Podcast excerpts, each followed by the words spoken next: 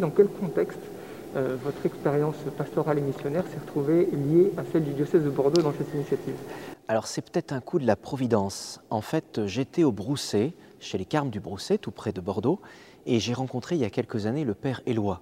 Il se figure que je suis prêtre du diocèse de Luçon, la Vendée, responsable du service diocésain des vocations, et le père Éloi venait d'être ordonné, nommé responsable diocésain du service des vocations de Bordeaux. Et dans ce cadre-là, on a échangé, et je lui ai fait part de l'expérience qui nous réjouissait en Vendée, dans le diocèse de Luçon, sur la question des cycles Saint Jean-Paul II et cycle Sainte Thérèse.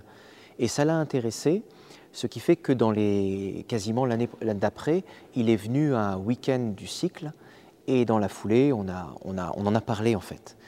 Rapidement, on a pu voir avec le Père Éloi, à l'époque, le cardinal Monseigneur Ricard, qui nous a, qui nous a accueillis, qui a entendu euh, euh, notre témoignage, à la fois pour Éloi et à la fois pour moi, qui avait cette expérience des cycles.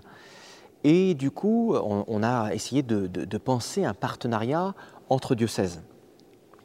Entre-temps est arrivé Monseigneur Jacolin, à la suite de Monseigneur Alain Casté, dont on lui doit le lancement, entre autres, des cycles, Monseigneur Alain Casté, et est arrivé Monseigneur François Jacolin, qui de fait a reconnu ce charisme fort des cycles comme une, un peu une, intuition pour aider dans la dynamique missionnaire, vocationnelle, et elle l'a reconnu un peu comme un charisme de la compagnie Saint-Jean-Paul II, qui de fait est née en, en Vendée, dont je suis membre. Et donc du coup, avec Monseigneur Ricard, avait été déjà préparée une première matrice qui a été accueillie, acceptée par Monseigneur Jam à sa suite, un triple accord entre le diocèse de Luçon, la Compagnie Saint-Jean-Paul II et le diocèse de Bordeaux, où finalement on allait aider à faire deux choses, aider à mettre une dynamique missionnaire, vocationnelle dans le diocèse, en aidant le Père euh, Éloi, en aidant les différents acteurs dans la pastorale vocationnelle, mais pas que, pastorale jeune, pastorale étudiante, pastorale paroissiale, finalement à inventer une sorte de, missionnaire de la vocation qui prennent à cœur la contemplation du mystère de la vocation et la prédication de la vocation pour interpeller les jeunes générations, les moins jeunes et les familles. Et cette mission a pour but, euh, la mission cycle Saint-Jean-Paul II, si Dieu le veut, de générer aussi un cycle Saint-Jean-Paul II en Vendée. Donc nous, du coup, prêtres diocèse de Luçon, qui avons accompagné dans le cycle, et aussi membre de la compagnie Saint-Jean-Paul II, on aide en fait le, diocèse, votre diocèse, on en est très heureux, parce que de fait, moi, à titre personnel, en plus j'avais fait mes études dans votre diocèse, on est très heureux de, de participer d'aider le, le, Père Éloi, d'aider les, différents euh, missionnaires, euh, de leur donner un peu de notre charisme pour, pour aider l'Église. Quels sont un peu les, rouages, les moteurs pour euh, initier non pas justement une nouvelle, euh, comment dire, proposition vocationnelle, mais bien une mission qui va... C'est ça. Alors il y a plusieurs choses. La première chose sans doute, c'est une conversion missionnaire. C'est-à-dire, je pense, pour devenir missionnaire de la vocation, il faut être euh, chauffé à blanc euh, sur la question vocationnelle. C'est-à-dire, il faut contempler l'amour de Jésus qui appelle, l'amour du Christ grand prêtre, l'amour du Christ époux, contempler ce cœur qui bat, qui attire à lui les vocations. Venez à moi. Donc chaque personne, acteur, qui veut rentrer dans la, question vocationnelle, être missionnaire, doit contempler ça. Prendre un temps de contemplation, prendre un temps aussi où on va être formé, euh, comment parler, comment prêcher, comment interpeller, euh, qu'est-ce qu'il faut faire, qu'est-ce qu'il ne faut pas faire. Voilà.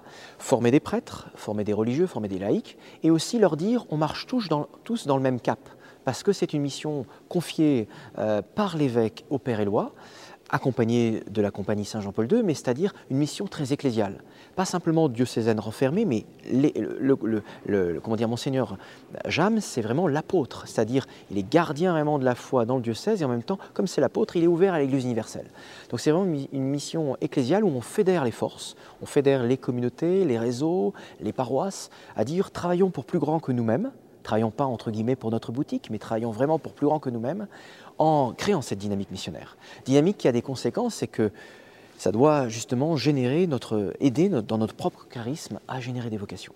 Voilà. Donc on va faire un peu un état des lieux, repérer un peu là où sont les points forts, où le diocèse peut véritablement interpeller des jeunes, des familles, etc. Parler à tous ceux qui veulent participer pour la prière, pour être relais.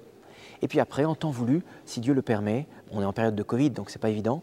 Ça peut durer plusieurs années. Mettre un cycle, accompagner les formateurs. Il y a un peu de temps dans la mission qui peuvent se faire en même temps. Il y a les semeurs et les moissonneurs. Il y a ceux qui sèment la parole de Dieu, qui interpellent, qui forment et informent. Et il y a ceux qui vont aider au discernement. Sans doute le discernement est réservé à plus à certains, parce que ça demande plus de compétences, mais on peut participer plus largement dans la prière à la semence. Et puis il y a aussi la moisson. Et la moisson, elle nous dépasse. Nous, on a un devoir de moyens et les résultats, c'est Dieu. Voilà, ça c'est clair mais c'est une joie. Et c'est sûr que participer à la mission, c'est une conversion et c'est une joie. Moi, ça a transformé ma vie de prêtre, ça a transformé aussi euh, des aspects euh, pour des laïcs, pour des consacrés. J'ai vu combien ça les aidait, ça les dynamisait. Puis on a vu pour les jeunes, c'est une croissance en humanité en liberté qui est réelle.